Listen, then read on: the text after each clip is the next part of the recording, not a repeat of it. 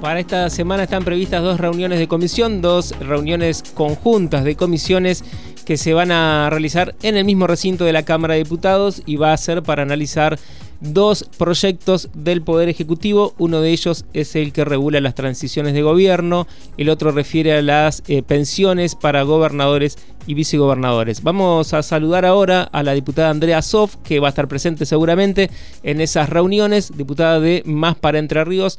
Buenos días, Andrea, te saluda aquí Alfredo Hoffman. ¿Cómo estás? Buenos días, Alfredo, ¿cómo te va? Bueno, saludos a, todos los oyentes. Bueno, muchas gracias por atendernos. ¿Y cómo vienen trabajando en el análisis de estos proyectos que son a los que le ha dado prioridad el oficialismo, el Poder Ejecutivo? En primer lugar, este de... Eh, regular cómo tienen que ser las transiciones de gobierno. Me imagino que ya después de la reunión que hubo, la primera reunión de, de comisión, ya tienen un primer análisis realizado.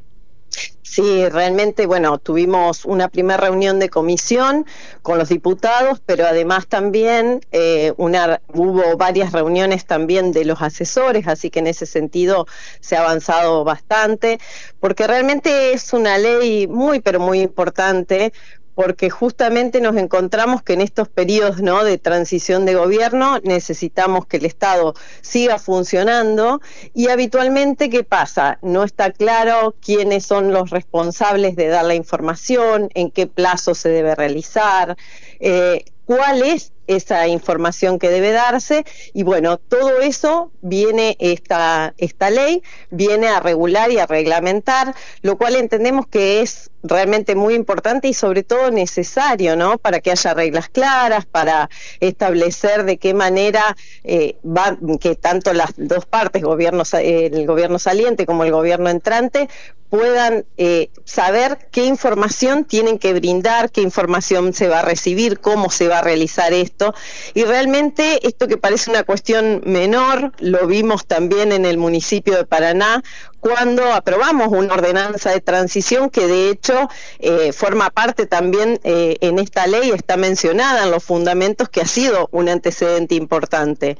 Y de hecho hicimos una transición de gobierno ya contando con esta ordenanza y vimos que realmente era muy necesario y aclaraba todas estas cuestiones. Ya no depende de la discrecionalidad del gobierno saliente qué información otorgar, sino que está establecido claramente en la ley. Así que creo que esto es muy importante, en ese sentido estamos trabajando, son los objetivos que, que prevé esta ley, ¿no? Que otorgarle transparencia, definir reglas claras, que se pueda dar este proceso de la manera más eficiente para que el gobierno entrante pueda contar con la información, pero también para que el gobierno saliente pueda rendir cuentas de su gestión. ¿Cuántas veces nos encontramos con informaciones a veces hasta contradictorias entre dos gobiernos?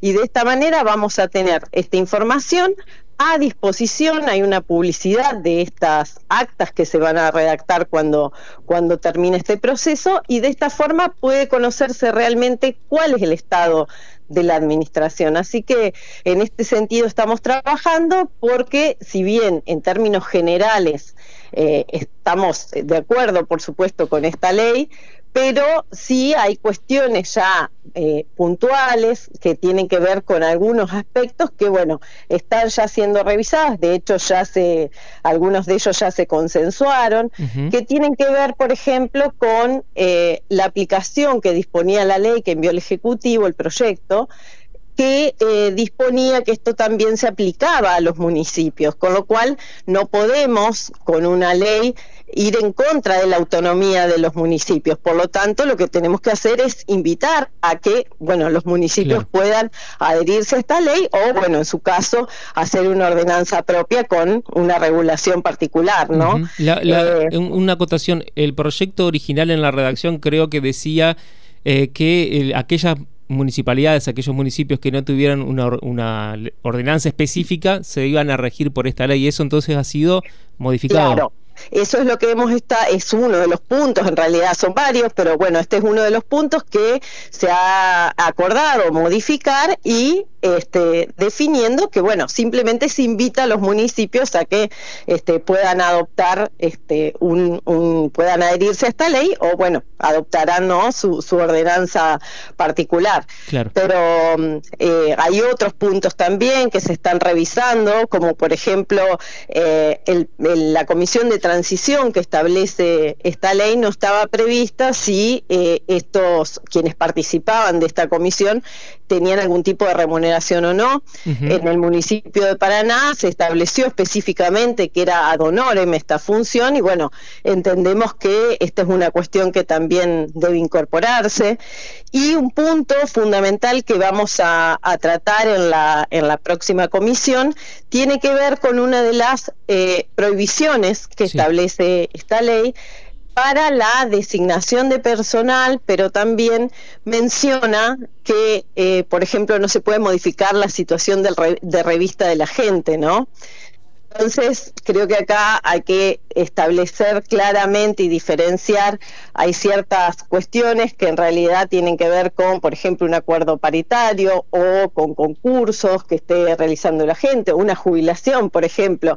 No podemos eh, no alterar nunca la situación de revista de la gente por más de un año. Digo, hay que, hay que establecer claramente en qué situaciones sí y cuáles no. Y bueno, por eso es que fueron convocados también los gremios para que puedan, puedan dar su opinión en este sentido, ¿no? Claro, en ese sentido queremos contarle también a la audiencia que esta reunión se va a hacer mañana a las 10 de la mañana en el recinto y que están convocados también este, representantes de los gremios a dar su opinión. Por ejemplo, Karina Domínguez de UPCN, Oscar Montes de ATE y Sergio Almeida de APLER. Y también Gonzalo García Garro, director del Instituto de Derecho Constitucional y Administrativo del Colegio de la Abogacía eh, de Entre Ríos. Así que, digamos, en líneas generales, Andrea, hay expectativa en que se pueda llegar a un proyecto de consenso y que se pueda aprobar por unanimidad. Yo creo que lo importante es destacar que ha habido una gran apertura para realizar todas las modificaciones que se entiendan necesarias, para convocar justamente, primero destacar eh, que vinieron funcionarios del Ejecutivo justamente para exponer este proyecto, cuál, es, cuál había sido el espíritu con el cual este, se había redactado este proyecto y bueno, generar este espacio para que se pueda dar este intercambio y eh, luego esta posibilidad de tener varias reuniones para que esta ley, que además es una ley que, si bien es muy importante, como decía, no requiere una aprobación inmediata, porque bueno, va a ser utilizado faltan cuatro años. con el cambio de gobierno, con lo cual me parece muy importante que se haya dado este tiempo de debate, que se pueda convocar a todos los, los especialistas o los interesados en particular que puedan aportar sus visiones para que esta ley salga de la mejor mejor manera posible, ¿no? Así que creo que esa es un poco la, premisa, lo, lo, manifestó también la diputada Elena, que lo importante es que nos tomemos el tiempo para revisarlo y poder este, analizar cada uno de sus artículos y que, y que haya de alguna manera eh, un consenso en su, en su redacción. Así que bueno, estamos en ese sentido trabajando, pero yo creo que, que se viene trabajando muy bien y bueno, entiendo que, que así va a seguir, ¿no? Y la otra reunión será el jueves, reunión conjunta de empleo, previsión y seguridad social y de legislación general que va a trabajar sobre el proyecto, el otro proyecto del Ejecutivo que refiere a las llamadas jubilaciones de privilegio, o mejor dicho, régimen de pensiones vitalicias para gobernadores y vicegobernadores, que también es un tema que, un tema polémico, así como el de las designaciones de personal durante el último año de gestión. Este también de las jubilaciones es un tema polémico. ¿Qué, expectativas tienen desde el bloque en cuanto a este debate? Bueno, yo creo que primero me parece importante esta distinción, ¿no? Que hacías recién de pensión vitalicia, porque a veces escuchamos esta palabra jubilaciones de privilegio y bueno, es importante que quede claro que en la provincia de Entre Ríos no hay jubilaciones de privilegio.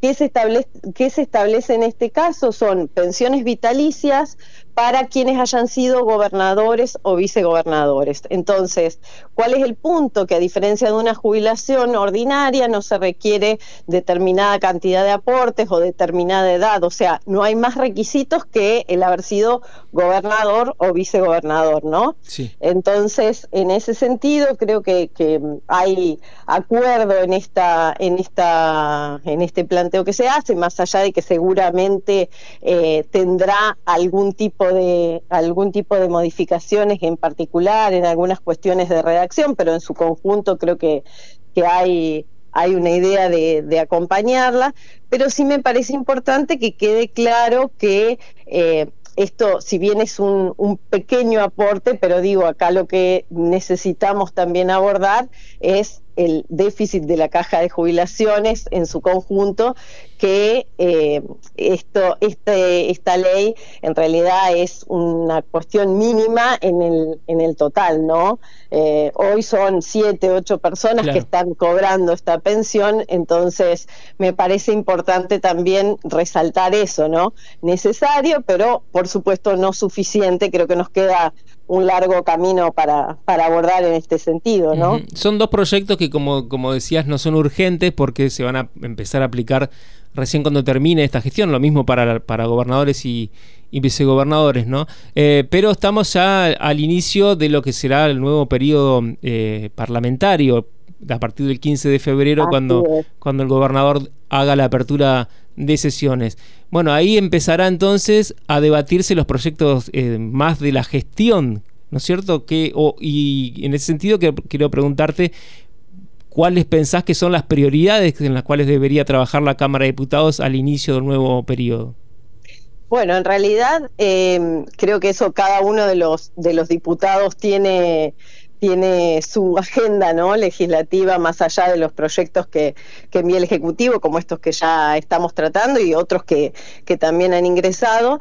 Y en mi caso particular, bueno, tengo un desafío un poco grande que me he propuesto, eh, que tiene que ver con plantear una reforma integral de la ley de municipios, eh, porque esto es un, un, intento que se hizo ya hace varias gestiones que se viene intentando abordar este tema eh, con reformas parciales, ¿no? Y el haber estado eh, en el municipio hace que nos encontremos todos los días con cuestiones que necesitamos una nueva ley.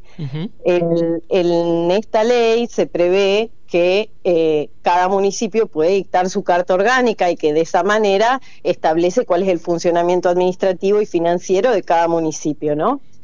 ¿Qué pasa? En, en, Entre Ríos ningún municipio ha dictado su carta orgánica y por lo tanto municipios grandes y pequeños se rigen por la 10.027 y sus modificatorias, ¿no? Sí. Por lo cual eh, no es una ley menor, ¿no? Claro. Y realmente creo que hoy hay algunos aspectos que han quedado muy desactualizados, otros que no están previstos que hacerse, por ejemplo, en, casos de, bueno, de hecho ahora en, en Tabosi, con el fallecimiento del intendente, vemos un, una situación clara donde eh, la viceintendenta queda a cargo de la intendencia y por lo tanto un concejal tiene que asumir la presidencia y de esta manera quedan de alguna forma las mayorías legislativas en el Consejo Deliberante desvirtuadas, ¿no? Sí. Entonces, bueno, digo, esto es un pequeño ejemplo. No está previsto cómo se, cómo se reemplaza ese concejal perdón, que, se cortó. No está previsto cómo se reemplaza ese concejal que pasa a ser eh, presidente del Consejo Deliberante. Claro, en realidad lo que pasa es que eh, la cantidad de concejales electos sigue siendo la misma, pero sin embargo las mayorías se alteran y sobre todo cuando se requieren mayorías este, especiales es muy importante. Digo, esto es un ejemplo que de hecho hemos trabajado mucho en la red de viceintendentes, pero que bueno, requiere ir abordando artículo por artículo con los distintos municipios de la provincia, de todos los, los niveles, quiero decir, municipios grandes, municipios muy pequeños, las situaciones son totalmente distintas. Así que yo creo que esto, este tipo de proyectos, en el sentido de que son proyectos que requieren un gran trabajo, muchísimo tiempo, pero son los que realmente hacen la diferencia. Hay un trabajo que se hizo el año en la gestión anterior, eh, el presidente de la Comisión de Asuntos Municipales, que era Leonardo Silva, que estuvieron trabajando en la modificación integral de la, de la ley eh, pero bueno, no se pudo terminar el mandato ni siquiera llevándolo con despacho de comisión al, recinto, ¿no? Así que espero que ahora pueda avanzar. Eh, de hecho, con Leonardo Silva este, y con la red de viceintendentes estuvimos trabajando en conjunto también con algunas situaciones con que nos encontrábamos, este, porque justamente entendíamos que esto había que impulsarlo y bueno, por eso el desafío hoy de eh, continuarlo, pero insisto, abordándolo desde una reforma integral, porque eh, estaba planteado incorporar las distintas modificaciones, había más de 90 eh, proyectos que planteaban modificaciones en, distintas etapas, ¿no? que habían sido presentados, que Leonardo Silva recopiló, y bueno, la idea era analizarlos a todos, pero creo que se requiere ir un paso más allá y plantear una nueva ley y luego empezar a analizarla en particular. Claro, arrancar de cero, digamos. Sí, sí, pero por supuesto eh, a lo que iba respecto a tu pregunta es que yo creo que este tipo de proyectos que realmente hacen un cambio, eh, en este caso, por ejemplo, en los municipios, pero a eso es a lo que eh, tenemos que apuntar como legisladores, ¿no? Porque muchas veces se cae en este error de, bueno, la cantidad de proyectos, porque muchas veces eso es lo que a veces sale publicado en la prensa, y creo que esto no tiene que ver con la cantidad, sino con la calidad y con que realmente modifique o mejore una situación, porque si no deja de tener demasiado sentido, ¿no? Cuando son cuestiones muy chiquititas. Creo que es preferible tomarse el tiempo, analizarlo, reunirse con todos los actores que haga falta pero que de esta manera tengamos un proyecto de calidad y que realmente sea un avance en la situación actual, ¿no? Ojalá que así sea. Andrea, te agradecemos muchísimo por este contacto y a disposición aquí desde Radio Diputados y Diputados TV, siempre con la idea de difundir la actividad legislativa. Bueno, Alfredo, muchísimas gracias y bueno, seguramente este, a medida que vayan, vayan avanzando estos proyectos, bueno, podremos ir contando cómo, cómo son los avances, pero creo que, que el trabajo como se está realizando con todos los actores este, pudiendo dar su opinión, haciendo las modificaciones, creo que esto enriquece eh, no solo a los diputados, sino fundamentalmente a la ciudadanía que pueden tener después, una vez que se sanciona una norma que realmente eh, sea la mejor norma posible, ¿no? Gracias nuevamente y nos estamos comunicando. Muchas gracias, Alfredo. Hasta luego. Hasta luego. Hablábamos con la diputada Andrea Sof del bloque Más para Entre Ríos. Las voces de los protagonistas en Radio Diputados.